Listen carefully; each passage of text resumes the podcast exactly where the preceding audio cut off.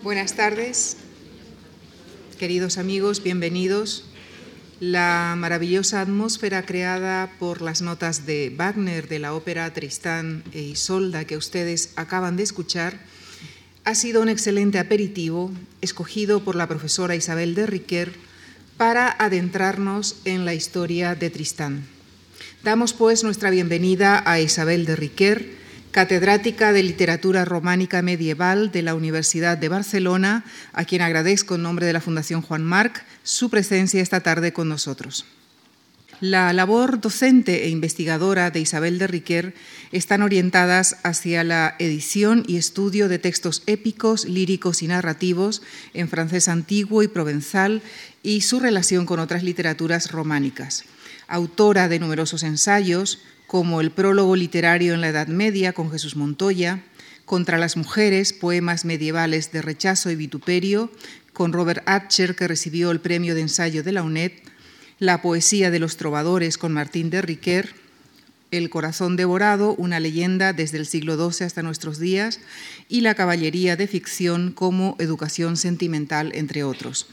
Ha editado numerosos trabajos y también es autora de traducciones con prólogos y notas, como por ejemplo El Caballero del León de Chrétien de Troyes, que mereció el premio de traducción del Ministerio de Cultura, El cuento del Grial y sus continuaciones con Martín de Riquer, Tristán e Iseo, entre otros. Señoras y señores, agradeciéndoles su grata compañía, les dejo con la profesora Isabel de Riquer y su Tristán. Gracias. Muchas gracias. Buenas tardes. La historia de Tristán e Iseo lleva casi 900 años causando escándalo. Aunque algunos de ustedes la conozcan por versiones más modernas que han alterado alguno de los elementos primitivos, sus rasgos esenciales siempre han sido los mismos. Dos jóvenes de casas reales, Tristán es del norte de Escocia, Iseo es la eh, hija de los reyes de Irlanda, que por diferentes peripecias llegan a conocerse, pues que Tristán es el encargado de llevar a la joven Iseo al reino de Cornualles para que se case con su tío, el rey Marco.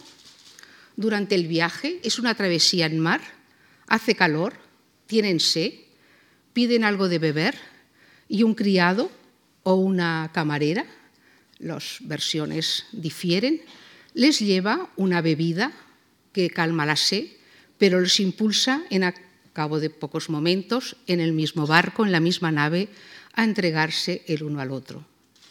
Llegan a Cornualles, Iseo se casa con el rey Marco, viven juntos, pero no pueden estar separados, y Tristán tiene mm, algunas visitas a los aposentos de la reina Iseo. El rey Marco es avisado por varios de sus cortesanos, no quiere hacer caso, ama muchísimo a su esposa, ama muchísimo a su sobrino, que va a ser en aquel momento el heredero de su reino, y no quiere creerlo, hasta que por fin unas pruebas evidentes hacen que eh, sean descubiertos y los dos amantes deciden huir a vivir en un bosque. Viven allá durante unos años, tres para unos escritores, Mm, sin decir el número de años para otros, y hay un momento en que añoran la vida de la corte. Parece como si el efecto del filtro que les impulsaba a no poder separarse ha ido disminuyendo y empiezan a añorar Tristán las caballerías que ha dejado de lado por vivir su amor, y Seo su papel de reina, de reina respetada, y vuelven otra vez a la corte. Tristán vuelve a hacer unas entrevistas clandestinas que por fin es descubierto y es exiliado. Y Iseo sigue viviendo con el rey Marco. Pasa un tiempo y Tristán, viajando, haciendo caballerías, recupera su vida caballeresca, se casa con otra Iseo, la de las blancas manos, porque se llama Iseo y porque es bella no puede consumar el matrimonio porque cada vez se acuerda de la reina Iseo a la que quería tanto. Un día en una de estas caballerías, Tristán es herido y la herida no acaba de curarse nunca. La herida le va a producir la muerte. Desesperado, llama a su cuñado Caerdín para que vaya en busca de la reina Iseo. Aunque esté muy lejos, tráemela. Sus palabras, su presencia, pero también su habilidad como curandera, podrá curarme.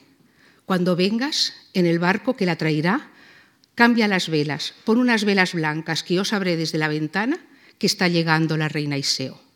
Mientras tanto, esta conversación la ha oído la otra Iseo, la Iseo la de las blancas manos. Caerdín le cuesta un poco que Iseo vaya a ver a Tristán, pero por fin abandona al marido y se embarca. La travesía es larga. Una gran tempestad les lleva a otras costas que no son las que quieren. A continuación, una calma chicha les impide llegar, llegar, llegar. Cuando llega, están llegando, Iseo le pregunta, Tristán le pregunta a Iseo las blancas manos, ¿de qué color traen las velas? Y ella le contesta, las velas son negras, mintiéndole. Tristán en aquel momento muere. Llega el barco a la costa, desembarcan y Iseo oye las campanas tocando a muerte. Todo el mundo va llorando por las calles, pregunta qué pasa. Ha muerto Tristán, el valiente caballero. Llega Iseo al lecho y le dice, Tristán, si hubiera llegado a tiempo, se abraza a él y muere. Esta es la versión primitiva la versión que tenemos compuesta en francés en, la segunda mitad del siglo XII, que no nos ha llegado en un solo relato, sino en fragmentos de diferentes autores. Uno sabemos su nombre, Berol o Berul, el otro Tomás, el Tomás de Inglaterra lo puso un crítico moderno. Otros fragmentos que cuentan otros episodios son anónimos. Con lo cual quiere decir que en esta segunda mitad del siglo XII hubo todo un movimiento de averiguar escenas y episodios como queriendo prolongar la historia de los enamorados, como no queriendo llegar nunca a la muerte que se sabía que existiría porque existía el libro. Es decir, que no, existe, no existió una historia única de Tristán y Seo, sino que es el resultado de este conjunto de, escritores en la segunda mitad del siglo XII y en Francia que mmm, yo he podido hacer este resumen que procede de varios escritores, que esto me gustaría que quedara bien claro. Mi conferencia de esta tarde va a estar centrada en estas primeras versiones, en francés y en verso, solo con sílabos pareados, que ya pondré algún ejemplo, pasando luego con más brevedad a la redacción en prosa, también a las críticas que suscitó la historia a lo largo de los siglos. Y algún ejemplo moderno de utilización de la historia. Salvando las dificultades del cuento del siglo XII, que ha podido ser reconstruido a base de fragmentos escritos por diferentes escritores anónimos, en los cuales no se ha conservado ni el principio ni el final, el final es esta muerte, pero más tardíamente otros escritores alemanes inventan que de la tumba de los dos sale un rosal, que se unen las flores, etc. Esto no lo escribió ningún escritor francés, que sepamos, porque no lo tenemos, ni tampoco aparece el principio, las infancias, las mocedades de estos jóvenes. Eh, yo voy a hablar de estos escritores franceses con unos manuscritos acéfalos y que tampoco tienen final. La redacción es ágil, directa, muy teatralizada, es decir, mucho diálogo, breves descripciones de los ambientes, pero muy características, gran austeridad de efectos retóricos, ausencia de simbolismos que quizá ahora nos resultarían enigmáticos. Los personajes y sus actos quedan perfectamente expuestos y comprensibles, y los diferentes y variados episodios están redactados con exquisito arte. Los relatos sobre Tristán entran dentro de la llamada materia de Bretaña, que se distinguen de otros relatos contemporáneos porque el argumento y la forma son diferentes a la epopeya, a las vidas de santo, a las historias procedentes de la antigüedad grecolatina, como las versiones francesas de la Neida o de la vida de Alejandro Magno. La materia de Bretaña, que son las historias tristanianas y las historias artúricas, cambió el gusto de Europa se fascinó por esta nueva mitología, con unos símbolos que no eran los cristianos, que junto a los combates y el amor aparecían en algunas de estas novelas, aventuras que sucedían en un mundo diferente, real y sobrenatural a la vez, que tenía un más allá al que se iba, pero también se volvía, y en el que convivían seres reales y personajes y objetos ambiguos y de extraño simbolismo. El Tristán cumple con algunos de estos requisitos. El escenario de Tristán también fue un, escenario nuevo para la narrativa francesa. Tristán es de Leonís, parece que es Lothian, en el norte de Escocia. Iseo procede de Irlanda. Cornualles es el reino del rey Marco, donde está el castillo de Tintagel. Y también los otros topónimos, mm, inventados o no, se han podido ir localizando. Aparece también el Mont Saint-Michel, muy atractivo. A Gales se exilia Tristán. En la Bretaña continental, Tristán se casa con Iseo de las Blancas Manos. Todos estos países gozan de una rica tradición folclórica. La onomástica también procede de diferentes lenguas célticas. No procede de las germánicas, como la epopeya, y tampoco de las fuentes latinas, como, producen como son las novelas que tienen un origen en la materia clásica o en la materia de Roma. El nombre del protagonista es Picto y puede venir de Drost, un príncipe que, que nació hacia el año 780, pero bueno, ya volveremos al nombre de Tristán. Esilt aparece citada como una de las tres mujeres infieles de la isla de Inglaterra. Y finalmente el nombre de Mark, Marco, parte de su origen Nuevo Testamento, también es un nombre que en el conjunto de las lenguas célticas significa caballo y aparece asociado con tradiciones de Cornualles. Uno de los temas centrales de la novela francesa y que más mm, se fueron luego repitiendo y mm, copiando y mencionando por otros escritores es la huida de los amantes al bosque y su vida allí. Esto carece de todo antecedente en la literatura francesa, donde los lugares por excelencia del encuentro entre enamorados era la chambre, la cambra, la habitación privada, los aposentos privados, o el jardín, jardín, pero más bien huerto, como el de Melibea, el bosque en esta literatura cortés era algo considerado salvaje, desconocido, alejado de la, civilización, de la corte y mm, lleno de peligros. Pero veremos que si en un principio el bosque de Morroas, que es el refugio de los enamorados, el único lugar en donde pueden vivir juntos, cuando pasa un tiempo ya no es un locus amenus, no es una estancia en el paraíso, como dicen ellos es asprevi, dura vida. La fuente de, esta originalidad francesa podría ser una leyenda que ya se conocía en el siglo X en ambiente céltico, que también cuenta de una Graine, una joven esposa de un rey, que se enamora del sobrino de este rey, Diarmait, y la joven logra eh, el amor del chico, llamémosle, por medio de un heis. Un heis no es una bebida, sino es un conjuro propio de los pueblos celtas. Gracias a este conjuro, los dos huyen iban a vivir al bosque. Cada noche, a la hora de dormir, ponían entre los dos cuerpos una piedra o un trozo de carne, esto según las dos fuentes diferentes que nos ha llegado este relato.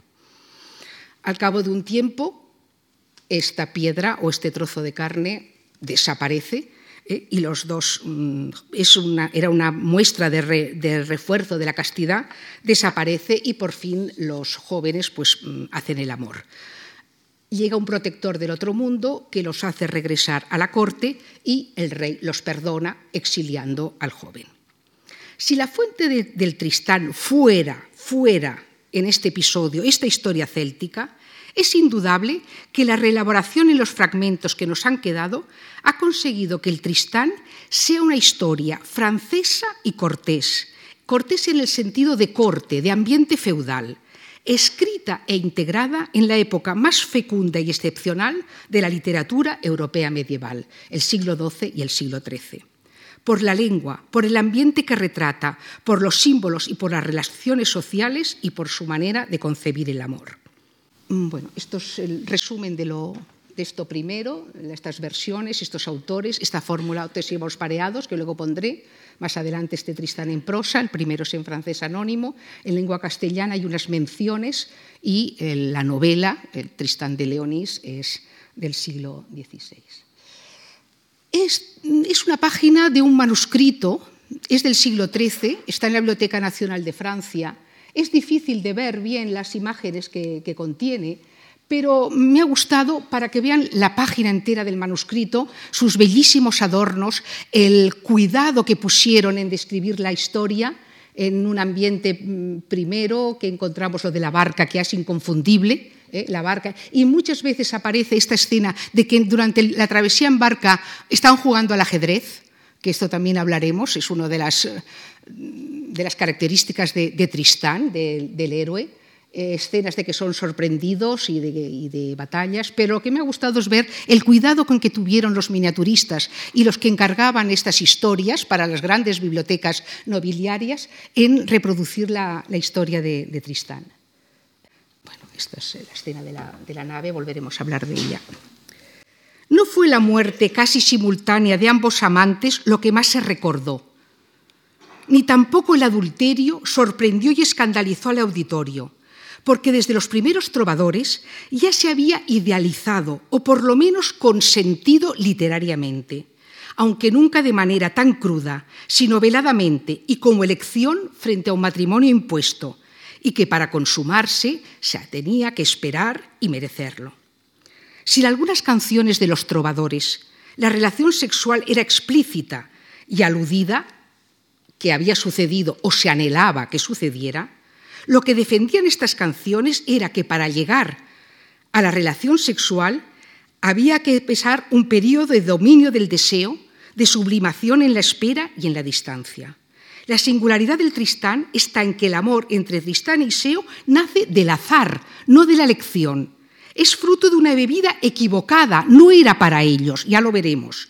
No les estaba destinada y sirve el que no les estaba destinada, sirve a los enamorados para disculpar su amor, para insistir ante todo el mundo, incluso ante su confesor, estamos en una literatura cristiana y feudal, ante el rey y ante ellos mismos, que no sintieron fole amor, amor insensato, amor desvariado, sino amor en bonne foi, buen amor. Que la culpa solo la tuve el lovendrins, es una manera como llaman a esta bebida de amor, el van hervé, el vido de hierbas, el boivre d'amor, la bebida de amor, bebida, pócima, filtro, que les intoxicó, palabra que dicen ellos, y desató en ellos un deseo ciego que les empujó a amarse. Es decir, que las críticas por parte de los otros escritores es que el amor entre Tristán y Seo es obra de un método artificial, no es debido a la elección de los sentimientos. También se les criticó que a partir de la bebida fatal y la consumación de su amor, se originó un conflicto entre los amantes y la sociedad, una serie de renuncias y una marginación progresiva que les conducirá a la muerte. La consecuencia de la huida de los amantes al bosque de Morroas es que Tristán deja la corte sin los servicios de su mejor caballero, aquel que les había evitado la presencia de un gigante asesino y de un dragón que les producía pavor. El rey Marcos se queda sin su heredero y los jóvenes que van a ser caballeros sin un guerrero excepcional que les enseña a manejar las armas. Tristán enamorado se desinteresa por todo lo que había constituido su vida anterior. Dice en un momento, he olvidado las caballerías y estar en la corte entre los varones. Iseo, por su parte, es infiel al rey Marco, su marido y señor, sin ser en ningún momento una malcasada, como las de tantas canciones, novelas y romances para las que siempre había una justificación de su, adulterio. El tema de la malcasada, de la malmarié, es frecuentísimo en canciones, novelas y en romances. Iseo, al huir de la corte con Tristán, priva a esta de las funciones de reina, que también debía preocuparse por la educación y el matrimonio de sus doncellas. Quizás sea esto lo que hace que el Tristán sea un relato universal, no tan anclado en la sociedad de los caballeros de la tabla redonda, que armonizaban el amor con las caballerías, con la fama y algunos incluso con la espiritualidad. Esta concepción tristaniana del amor, amor urgente, amor satisfecho, a escondidas, con privaciones y con su conflicto íntimo dentro de un reducido círculo familiar, es una novela más realista y más, y más humana.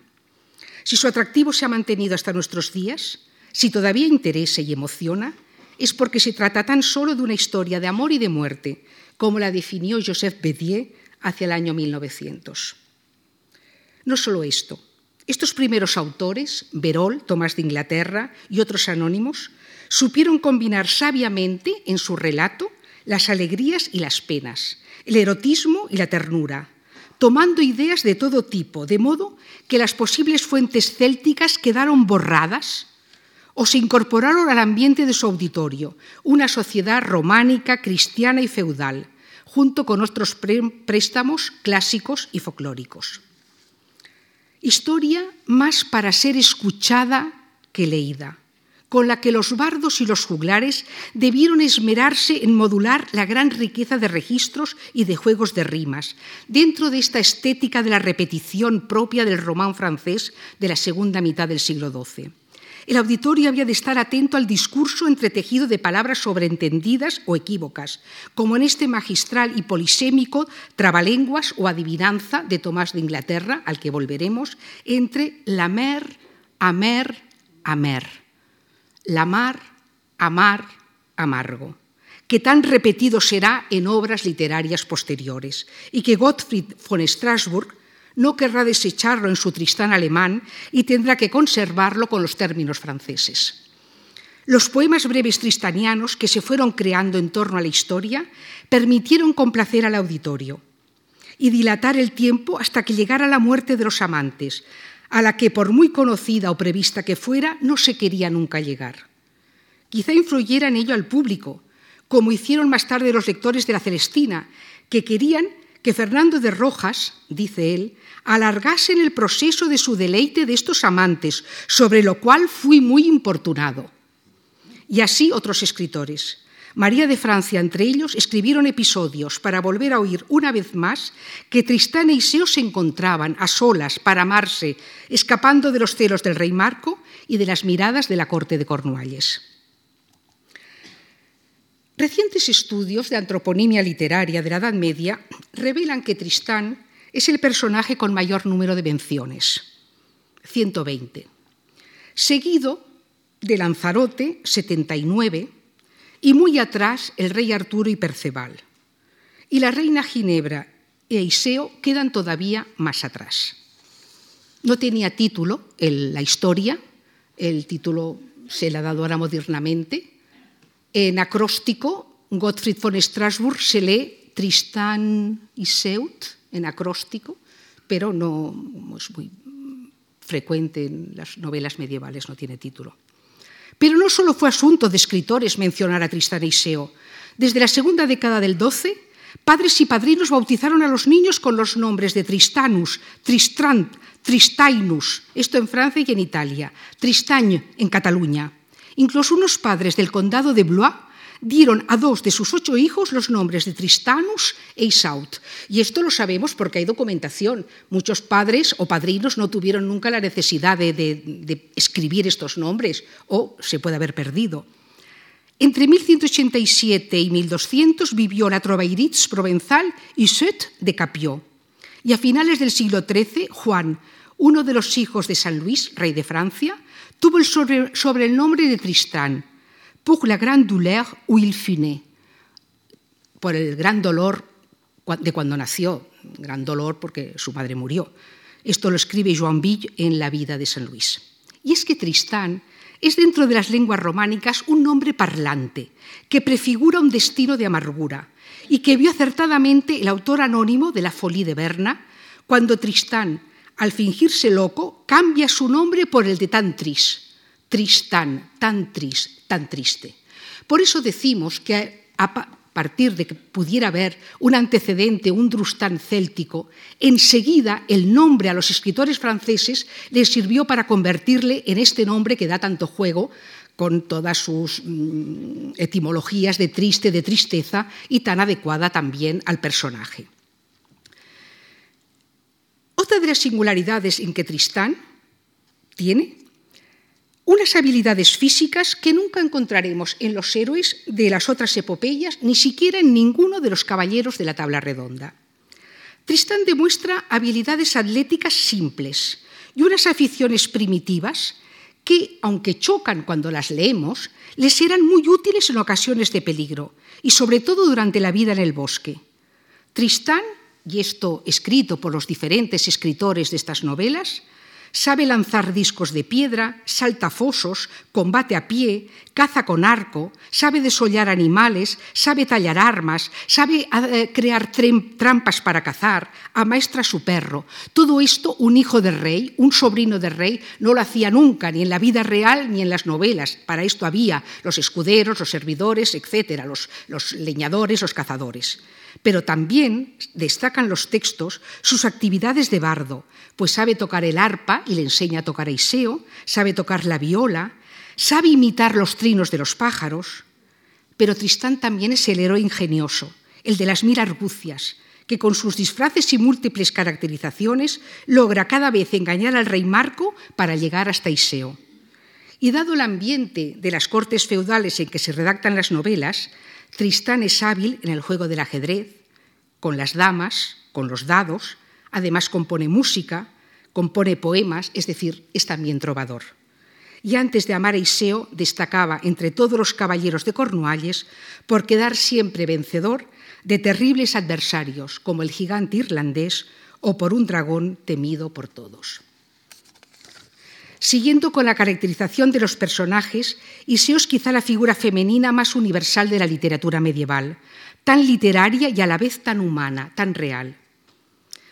En todos los relatos, aunque sean obra de autores distintos, se da de ella la misma imagen, la reina rubia y bella, como se complace Verón en llamarla y en describirla físicamente y en sus actitudes, hereda de su madre la habilidad de curandera, lúcida en todo momento, dueña de sí misma, dirigiendo siempre los pasos de Tristán, hábil en sus palabras para no caer en el perjurio, prudente pero en ocasiones temeraria, astuta, egoísta, mentirosa, capaz de llevar una doble vida afectiva como esposa de Marco y amante de, Tristán. Hay un episodio anónimo también y breve que se llama Tristán Ruiseñor, en que Iseo está una noche con el rey Marco y oye al amanecer eh, debajo de la ventana eh, el canto de un ruiseñor y enseguida piensa, es Tristán. Baja, se encuentra con Tristán, están un lado juntos, vuelve a subir y se vuelve a deslizar en la cama al lado del rey Marco como si no hubiera pasado nada. Esta es Iseo, la capaz de llevar esta vida doble, afectiva, sin demostrar nunca ningún remordimiento. Completa la personalidad de Iseo a su lado, su lado de mujer enamorada, impulsiva, pero también en unos momentos asustadiza, insegura, abatida, como la vemos en el bosque de Morroas, cuando ya se acaba aquel efecto del filtro, o en la melancolía y, en, melancolía y en sueños en los que se refugia en ausencia de Tristán, como relata magistralmente en algunos párrafos Tomás de Inglaterra. De esta discontinuidad psicológica en sus palabras y en sus actos proviene la unidad del personaje, porque en todo momento hay en Iseo un conflicto, en parte inconsciente, entre dos fuerzas opuestas, Tristán y Marco, la pasión arrolladora y transgresora y Marco el amor y la seguridad. Era difícil el papel del rey Marco en las novelas francesas y aunque sean diferentes los escritores, siempre es el mismo como que sean diferentes los escritores, Tristán siempre es el mismo y Iseo siempre es la misma. En el rey Marco no se advierte en él un criterio fijo, ni como rey con sus vasallos, ni como señor y tío de Tristán, ni como esposo de Iseo. Perdona o castiga según le empujen a ello los demás. El inmenso amor que Marco siente hacia su sobrino y su mujer le inclina a dominar sus impulsos en creer las ambiguas palabras y actitudes de los amantes cuando les sorprenden la cita bajo el pino o durmiendo abrazados en el bosque de Morroas. A pesar de ello, de tener el difícil y feo papel de marido engañado, el arte de los escritores no lo convierte en una figura ridícula o burlesca propia de un fabliau, un cuento verde, sino en víctima, víctima digna del inmenso amor que siente por ambos y que le, y que le inclina este amor a dominar con frecuencia su cólera y a no querer creer lo que oye o lo que tiene ante sus ojos. En las versiones mm, más antiguas está muy lejos el personaje de Tristán de estos maridos celosos que son tan frecuentes en los textos medievales. En cuanto al argumento en general, ninguno de los escritores del Tristán recurrieron nunca a, personajes o episodios sobrenaturales. No ayudan a los personajes a salir bien parados de algunas situaciones peligrosas, ni hadas ni magos, ni hay anillos que vuelvan invisible. Solo el ingenio de Tristán y la astucia de Iseo, es decir, la inteligencia. Todo pudiera haber sido relativamente posible.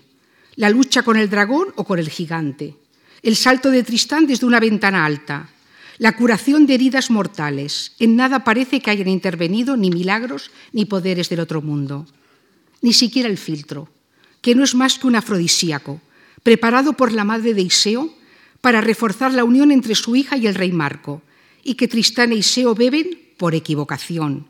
No les estaba destinado este Hervé, este vino de hierbas, que les impulsó al amor físico, a una pasión violenta, recíproca y fatal, que no, no permitió que la amada sobreviviera al amado. Dado el ambiente en que se redactó la historia, cristiano y feudal, el filtro sirve para excusar la falta, el adulterio y la traición.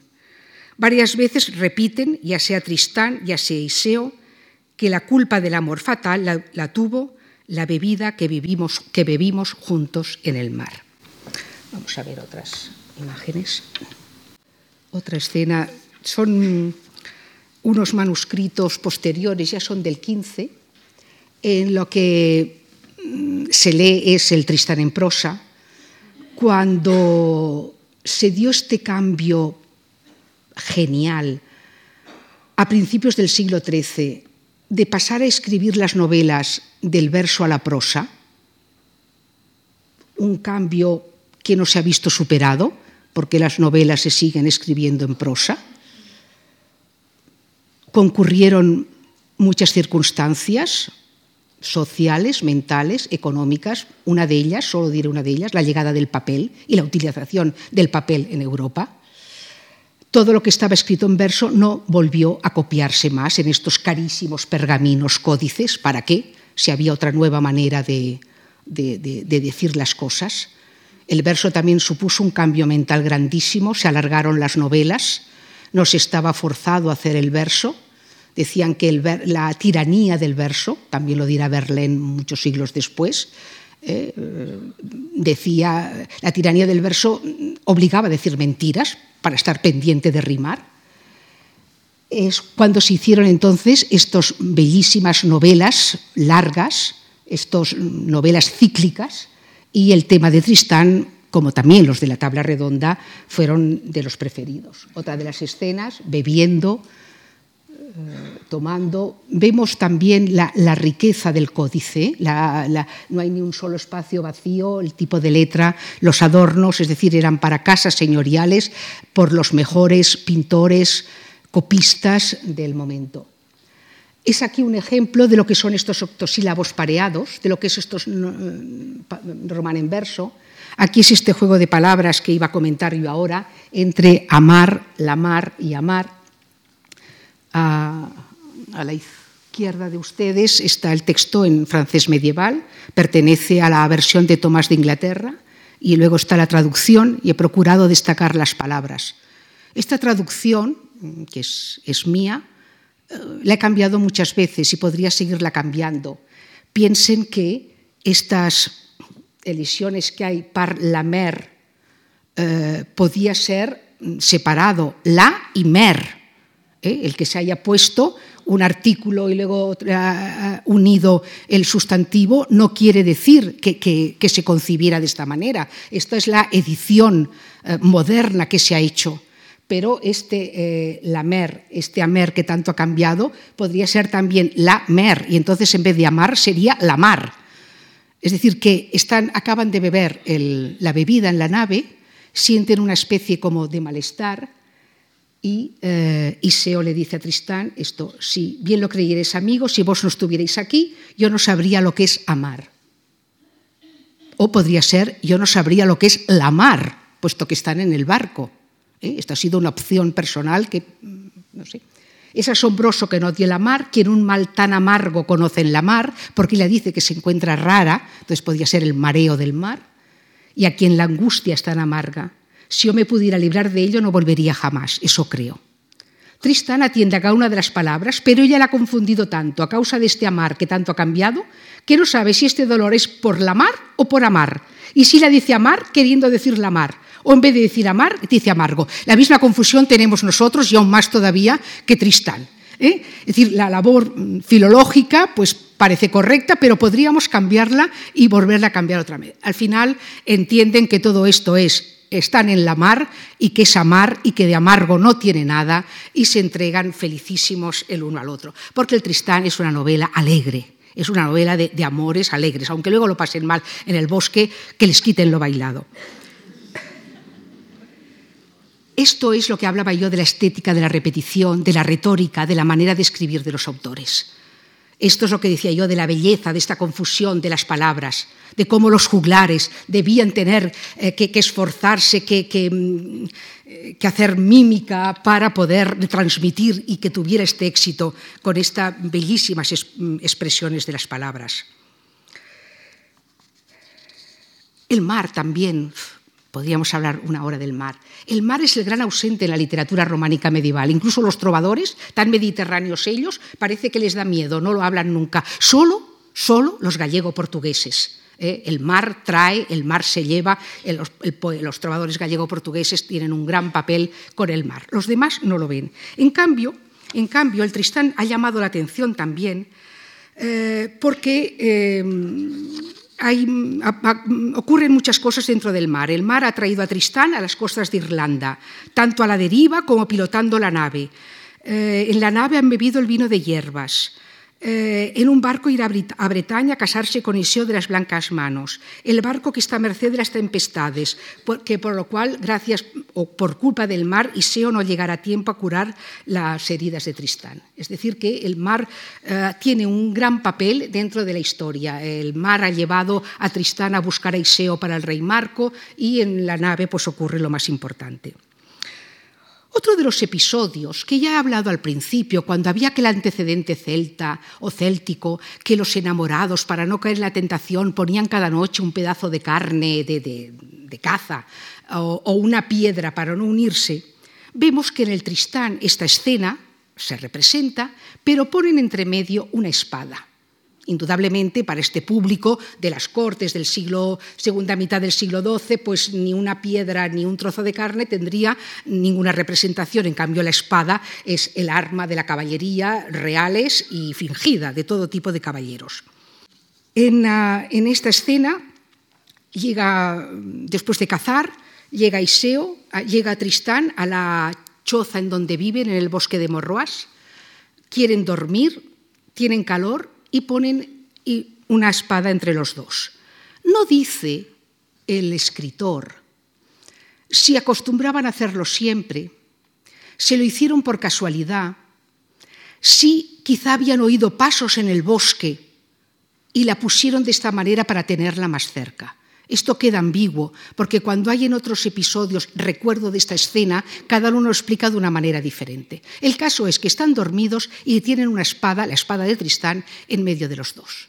El rey Marco ha sido advertido que se, esconden en el bosque de Morroas y llega dispuesto a matarlos. Pero cuando llega, ve que un rayo de sol le da en la cara de Iseo y la ve con las facciones muy, muy delgadas, se ha adelgazado mucho, está morena, cosa mm, reprochable casi en la Edad Media, es la blancura lo que tiene que ser. Ve también que el anillo que lleva en la mano es un anillito que le ha regalado Tristán y que casi se le cae de lo que se le han adelgazado los dedos, y ve la espada. Y entonces dice a sí mismo, y nos dice el, el escritor, si se, amaran con fole amor, con amor insensato, con amor insato, no habría la espada, sus bocas estarían juntas y aquí están separados. Entonces pone en el árbol su guante para que no dé el rayo de sol en la cara de Iseo, le quita el anillo que puede salir con tanta facilidad y pone el suyo, y coge la espada de Cristán y coloca la suya. Y se marcha, los perdona, marcha.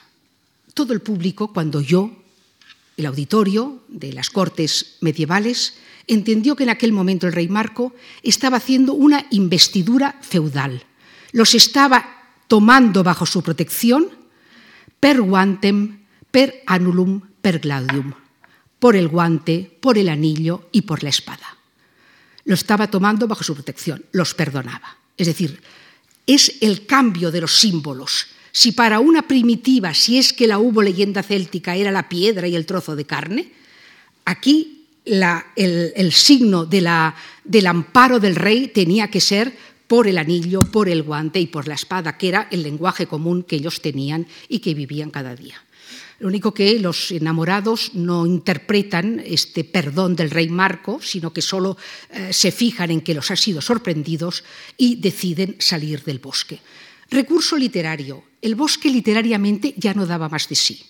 Ya se nos había explicado lo que cazaban, lo que comían, empezaban ya a recordar la corte, a tener añoranza incluso de la sal.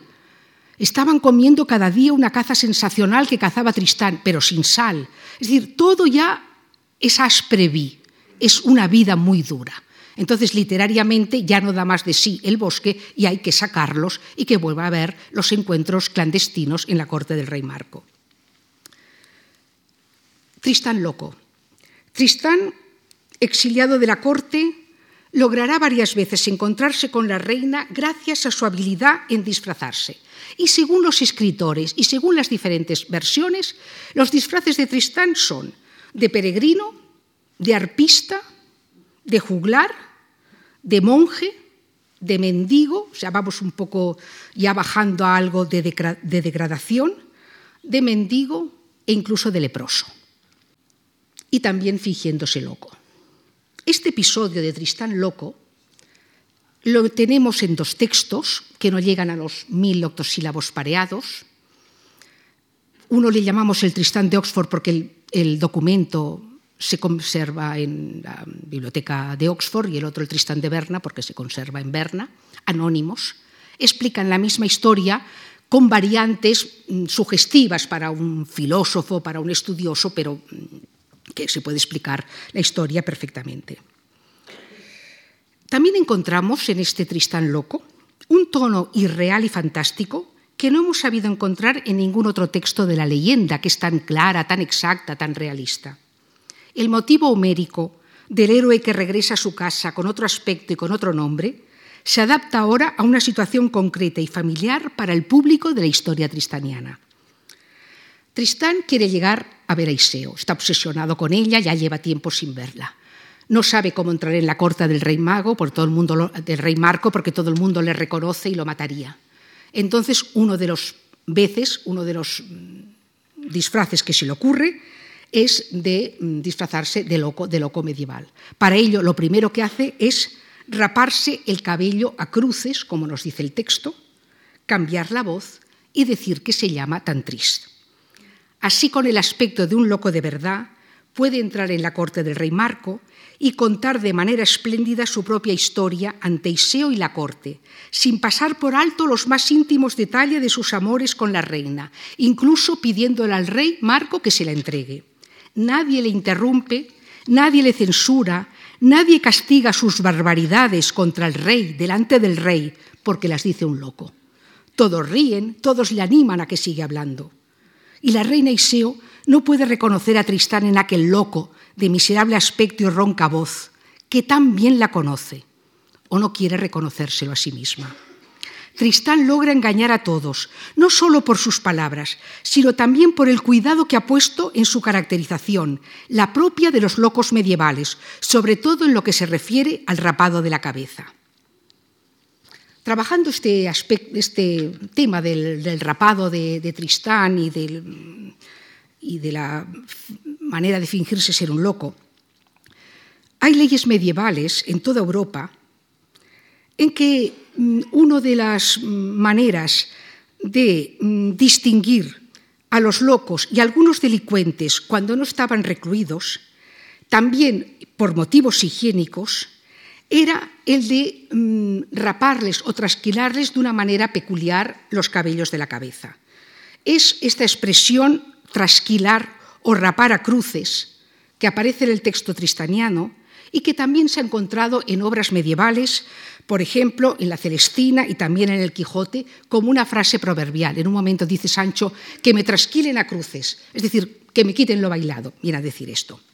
El rapar a cruces empezó siendo un rapado denigratorio y muy visible, para el cual el rapador manejaba una tijera en cada mano que se cruzaban sobre la cabeza de la víctima, dejándole unos mechones desordenados en forma de cruz. Nos imaginamos que, la víctima eh, no debía dejarse rapar eh, con tranquilidad, o tenía que ser agarrada o se movía continuamente.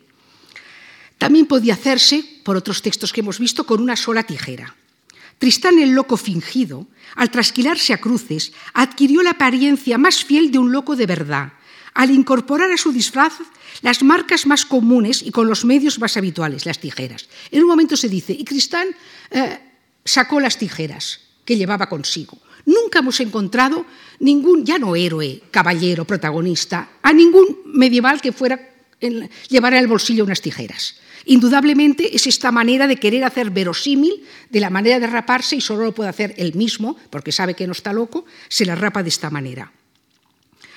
Estas leyes fueron ampliándose y después las encontramos también en las siete partidas en un momento de Alfonso X. También este peculiar rapado se hacía a los vígamos, a los falsos testigos, a los judíos y a los blasfemos. ¿eh? Es decir, que era frecuente. Eh, lo encontramos este rapado iconográficamente, desgraciadamente no he podido traer ninguno, en bajorrelieves de numerosas catedrales francesas, de Notre Dame, de Amiens, de Auxerre, en miniaturas de libros de salmos, sobre todo del salmo Incipiens. Claro, Incipiens, el necio, pues está pintado. Generalmente o completamente calvo, o con este rapado a cruces, o con una especie de capucha. Es decir, hay toda una serie de indumentaria de la locura en la Edad Media que mmm, coincide con la de Tristán. Pero hay más cosas en este cuento de, de Tristán Loco, sus palabras. El juego verbal llega al máximo virtuosismo en el empleo de conceptos verdaderos y que tienen un significado auténtico, pero que aparecen ocultos porque los está diciendo un loco, es decir, el loco que dice la verdad. Como loco puede contar al mismo rey, como loco se puede hacer llamar Tantris, es la memoria del loco Tantris, del enamorado Tristán, selectiva, fijada solo en las proezas y aventuras que le llevaron hasta Iseo o en el tiempo de su intimidad con ella. Con ronca voz, tan triste, Tristán es el narrador de su propia historia. Todos escuchan la historia del viaje en la nave, el calor, la sed, el vino de hierbas. Todos callan, la reina Iseo no puede reconocer. Y hay un momento de este Tristán loco, que es aquel que hemos visto dentro de estos textos medievales, este aspecto irreal y fantástico, eh, tan sugestivo. Este es un momento en que es la entrevista bajo el pino, han quedado citados Tristán e Iseo para buscar un momento y el rey, que sabía de esta cita, se ha subido a un pino y lo oye todo. Pero como ellos son más listos y han visto el reflejo de, la cara del rey en, un laguito que hay o un estanque y ven que los está mirando, cambian la conversación. Entonces también es otra conversación de equívocos. El bosque de Morroas, la interpretación eh, con corona del, bosque y con la cabaña que ellos se han hecho. Esta es una escena, eh, es solo una miniatura, pero que tiene varios, mmm, varios momentos. Eh, están juntos, el rey los espía y, los echa y echa de la corte a Tristán. Es decir, que es un cuento que va siguiendo. El vino de hierbas es la justificación eh, momento, señora fe mía, ella me ama con buen amor, pero vos no podéis entender el motivo, si me ama es a causa de lo que bebió. Decidle que recuerde la bebida que juntos bebimos en el mar por descuido. La bebida fue nuestra muerte. Siempre la culpa. Tristán está enseñando a tocar el arpa Iseo, estas escenas de corte, es un manuscrito anterior, ya se ve que es más sencillo. Tristán loco. Eh, le está pidiendo insistentemente, dame a la reina, dame a la reina, dame a la reina. Y el Marco, si te entregara a la reina, ¿qué harías? ¿Dónde la llevarías? Rey contestó el loco, allá arriba. En el cielo está el palacio donde vivo. Está hecho de vidrio, es bello y amplio. El sol lo inunda con sus rayos, está en el aire, sostenido por las nubes, el viento no lo mueve ni lo sacude. Junto a la sala hay una cámara de cristal y de mármol. Cuando el sol se levanta por la mañana, la inunda una gran claridad. Tristán traslada lo imposible su futuro. Un futuro con la reina en un palacio de cristal construido en el aire, contradictorio a toda ley arquitectónica, a donde nadie puede nunca llegar. refugio transparente, siempre a plena luz, sin tener que ocultarse, como en el bosque de Morroás, ni aprovechar la sombra y los disfraces para estar juntos. Una vida sin caballeros, doncellas ni sirvientes, sin tierras, ni torre ni lujos. Una residencia modesta para una reina y un sobrino de un rey.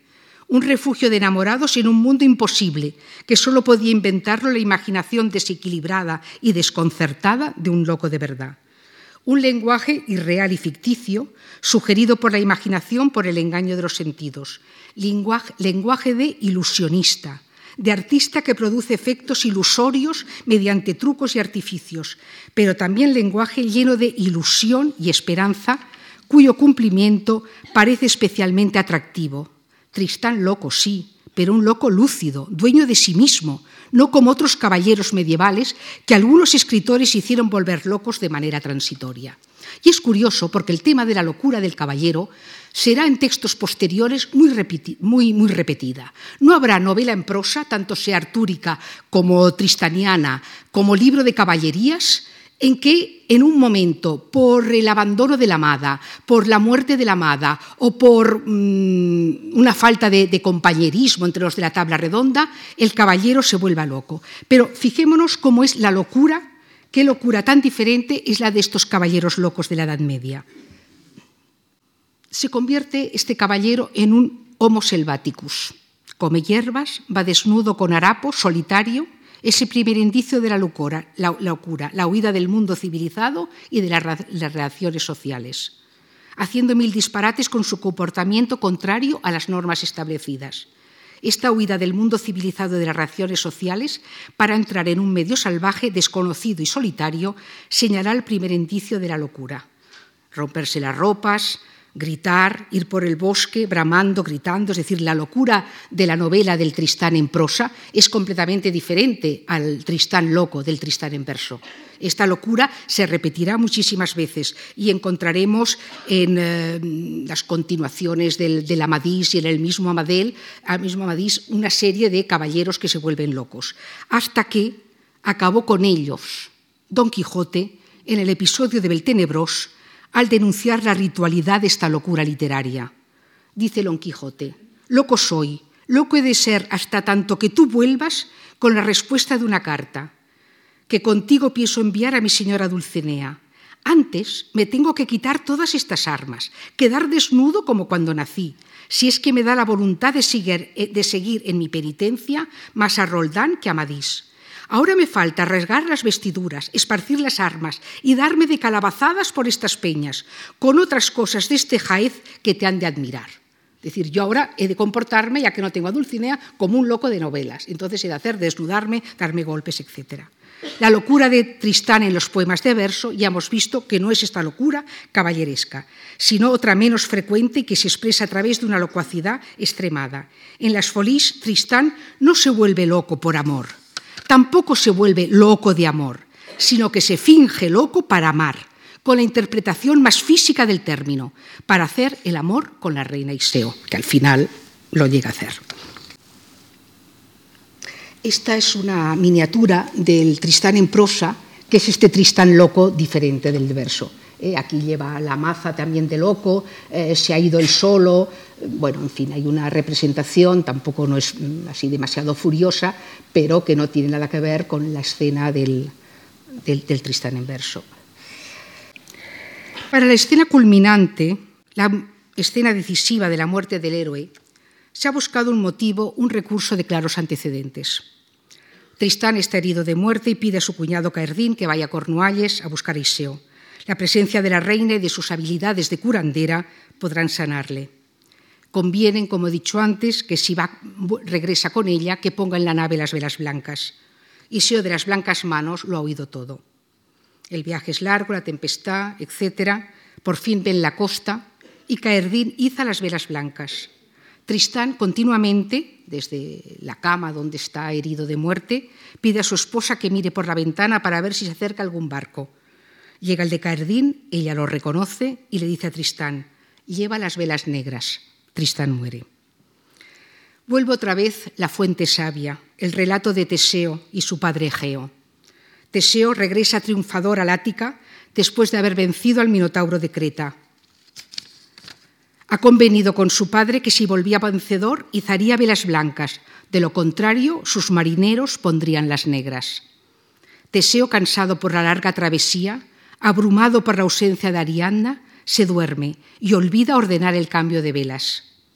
Egeo, que desde la Acrópolis ve el barco, con las velas negras, se tira al mar, al mar que desde entonces lleva su nombre como también morirá Tristán de dolor al decirle la otra Iseo, mintiéndole, que la nave que debía traer a la reina llevaba las velas negras. El filtro.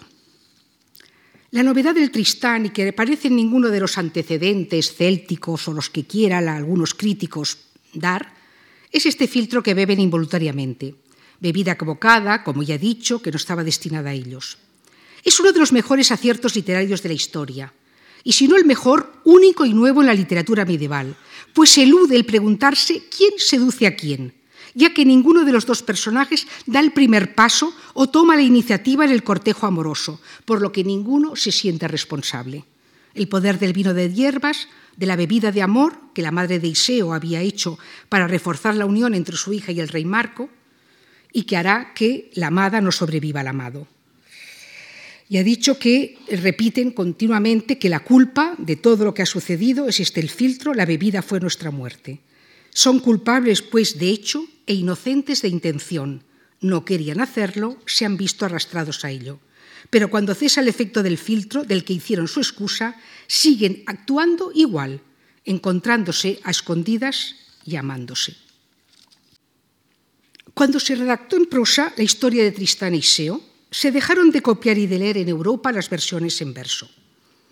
El Tristán en prosa, redactado durante el primer tercio del siglo XIII, aunque basado en las versiones de verso, diluyó la presencia de la pareja de enamorados que siempre juntos o buscándose representaban en los poemas en versos una idea de amor eterno e inseparable, de modo que sin uno de ellos el otro no existía. Su modelo del Tristán en prosa fue el Lanzarote en prosa, del que tomó el marco, los temas, los personajes, los episodios y la exaltación sentimental y caballeresca, e insertó la historia de los amantes de Cornualles en el tiempo y en la geografía del rey Arturo de Bretaña de manera compleja y con enorme extensión. El rey Marco fue el único de los personajes que experimentó una radical transformación. Si las versiones en verso siempre hemos dicho parecía dispuesto a no dar crédito a las murmuraciones en torno a los amantes y a perdonarlos, aquí se revela traidor y cruel con ellos, llegando incluso a asesinar a, Tristán, atravesándole el pecho con una espada envenenada. Es la mala lanzada del romancero castellano, al descubrirle en la cámara prohibida, en la cámara de Iseo. Este Tristán, libro de caballerías, ya se muestra despojado por casi por completo de la pasión y la frescura de los poemas primeros, como también del estilo simple y lineal en el que se sucedían los episodios.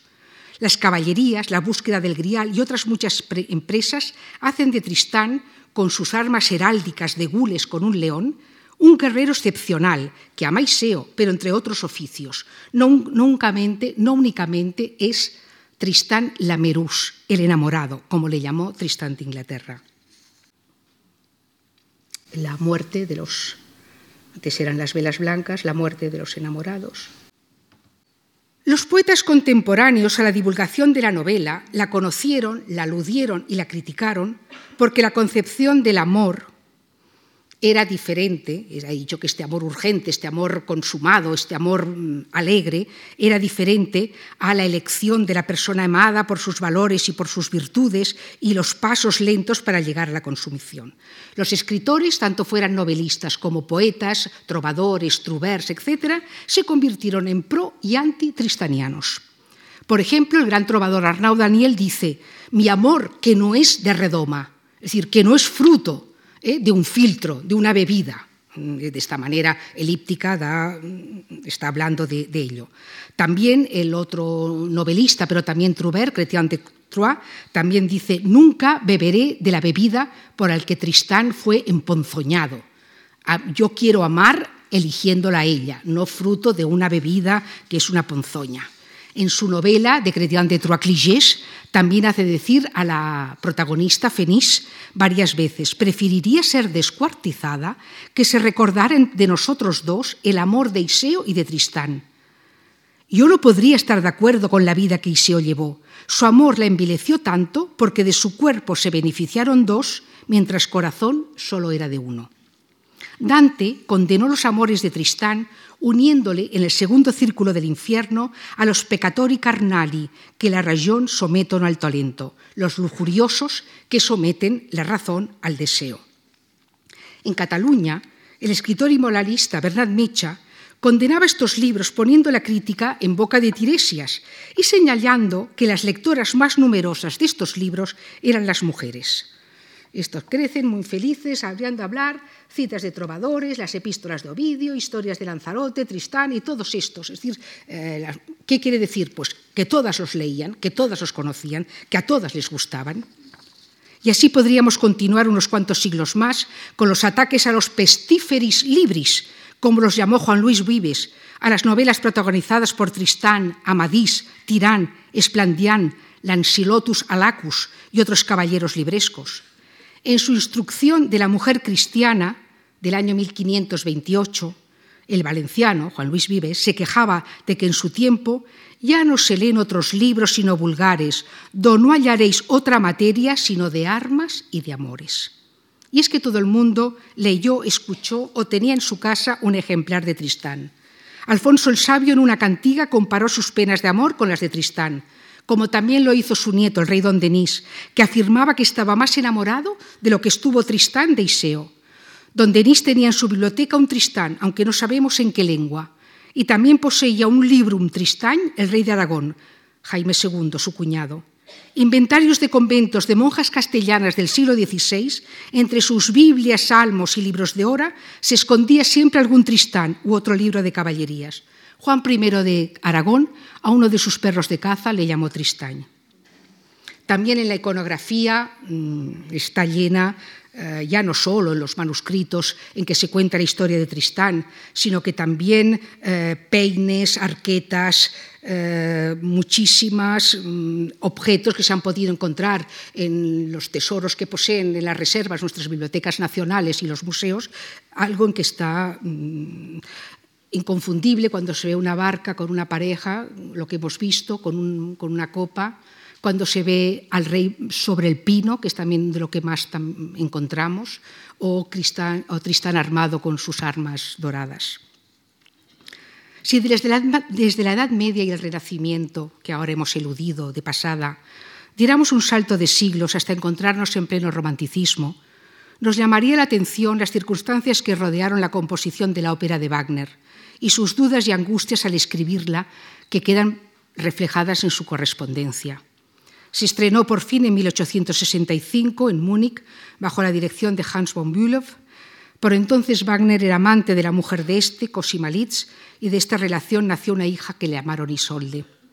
No todo fueron alabanzas al Tristán wagneriano. Las críticas le llegaron de todas partes. Tan solo un par de ejemplos. Thomas Mann en los Budenbrock pone en boca de un organista al que se le invita a interpretar en una velada mm, social un fragmento de Tristán Unisolde, el organista dice estas palabras, «Oh no», responde furioso el músico, «esto no lo voy a tocar, señora, esto no es música, es demagogia, blasfemia y desvarío». Es humo perfumado y brillante. Este es el final de la moral en el arte. Yo esto no lo toco. Del mismo modo, el poeta austríaco Hugo von Hofmannsthal, que estudió filología románica y escribió a Richard Strauss el libreto del Caballero de la Rosa, de Rosenkavalier, y dice en la carta que escribe a Strauss, lo que quiero es alejarme de aquellos insoportables alaridos eróticos de Wagner, tan interminables como inmoderados, de aquella barbaridad abominable, casi bestial, en la que dos criaturas aullan la una sobre la otra en pleno ardor amoroso.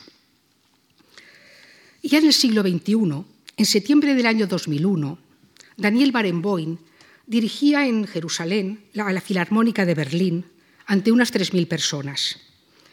En un momento se dirigió al público para decirles que iba a interpretar la obertura del Tristán y Isolda. Se levantaron unas 50 personas, se oyeron unos abucheos, pero todos los demás escucharon en silencio y estremecidos aquella música que había acompañado a muchos de sus familiares mientras entraban en las cámaras de gas. Leyendo hace unos años la larga novela Las Benévolas de Jonathan Little, Le Bienveillant, publicada por Gallimard en el 2006, novela galardonada con el premio Goncourt y el Gran Premio de la Novela de la Académie Française, y había advertido algunas alusiones o ecos a temas medievales, bien llevados, oportunos, fruto de una lectura directa, y me encontré con el siguiente episodio. El joven protagonista es un oficial de la SS, está destinado en Berlín durante la Segunda Guerra Mundial. Tiene una vida sentimental inestable y ambigua, tiene unas relaciones homosexuales esporádicas, sin implicarse, sentimentalmente con ningún amante, porque desde siempre ha estado enamorado de su hermana gemela. En Berlín empieza a salir con Hélène, una chica que ha conocido en la piscina, pero nunca llegan a mantener ningún tipo de contacto físico. Están paseando por Berlín y un día en que íbamos andando por la calle, un coche pisó un charco a nuestro lado, eh, lo explica él, el agua que se saltó se le metió a ella debajo de la falda, salpicándola hasta los muslos.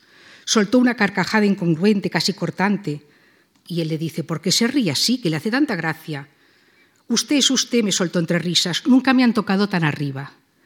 No contesté nada, ¿qué habría podido decir? La escena con el charco, la salpicadura oportuna y la risa corresponde a un breve episodio de Tristán de Tomás de Inglaterra de mediados del siglo XII. Cuando Tristán contrae matrimonio con Iseo de las blancas manos, creyendo que así podrá olvidar a la reina Iseo, se resiste él, Tristán, en todo momento a consumar el matrimonio. Un día están haciendo un paseo a caballo, va el Caerdín, el hermano de Iseo de las blancas manos, Tristán y ella, han de pasar por un vado y el caballo que monta Iseo mmm, da un salto, resbala en un charco y los cascos del caballo, recién errados, se hundió en el fango.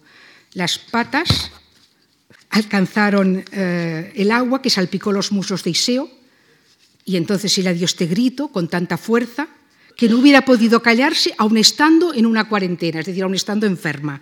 Entonces él le pregunta por qué se ríe de esta manera, sobre todo tan indecorosa, ¿eh? de reírse de esta manera. Eh, decídmelo, hermana mía, y ella contesta, río porque me acuerdo de algo que me pasó un día y este pensamiento me hace reír. El agua que salpicó mis muslos subió más arriba que las manos de ningún hombre. Ni siquiera Tristán quiso hacerlo, hermano mío. Es decir, la, lo que Littrell escribe, esta pequeña anécdota que no va para nada en el tono de la novela, es el, eco de una lectura que le ha eh, que le ha gustado muchísimo, que le ha fascinado y eh, que ha sido el episodio del agua atrevida del Tristán. Qué fascinación sigue ejerciendo esta novela medieval en algunos escritores. Qué bien la leen y saben entresacar, aprovechar, adaptar episodios, frases, escenas o gestos para incluirlos en su nombre, en sus obras, como homenaje a sus autores o cómo las disfrazan con ropajes y escenarios intemporales, como hizo en los años 40 del siglo XX Jean Cocteau en L'Eternel Retour. Es la única película que ha acertado con el tema de Tristán. Mira que la, las novelas medievales pasadas a la gran pantalla han sido de mucho éxito y son la mayoría muy buenas, muy espectaculares. Tristán ha tenido siempre un fracaso grandísimo, excepto la obra de los años 40 en blanco-negro de Jean Marais como actor. Eh, es, el guion es de Jean Cocteau, L'Eternel Retour. Y como él dice al principio, las mismas leyendas pueden renacer sin que sus héroes lo sospechen. Lo maravilloso del género novelesco es que es un género caníbal, que se apropia de todo y le da otra dimensión. Esto lo decía hace unos meses Mario Vargas Llosa a propósito de su reciente, ahora ya no es la reciente, la antes, El sueño del Celta. Una vez más, un pasaje de los Tristanes en verso de uno de estos escritores de los que solo sabemos su nombre, que es casi como decir anónimo, porque decir Tomás y Berul no podemos decir nada más luego. Uno de estos escritores ofreció con su sabia manera de hacer propias fuentes clásicas y contemporáneas, cultas y populares, reelaborándolas cuidadosamente, dándoles las palabras y los escenarios, los sentimientos y la simbología de su tiempo, ofreció el placer de leer una obra literaria que no ha dejado de deleitar y de inspirar a generaciones de lectores y de escritores que llegan por ahora hasta el siglo XXI. Muchas gracias.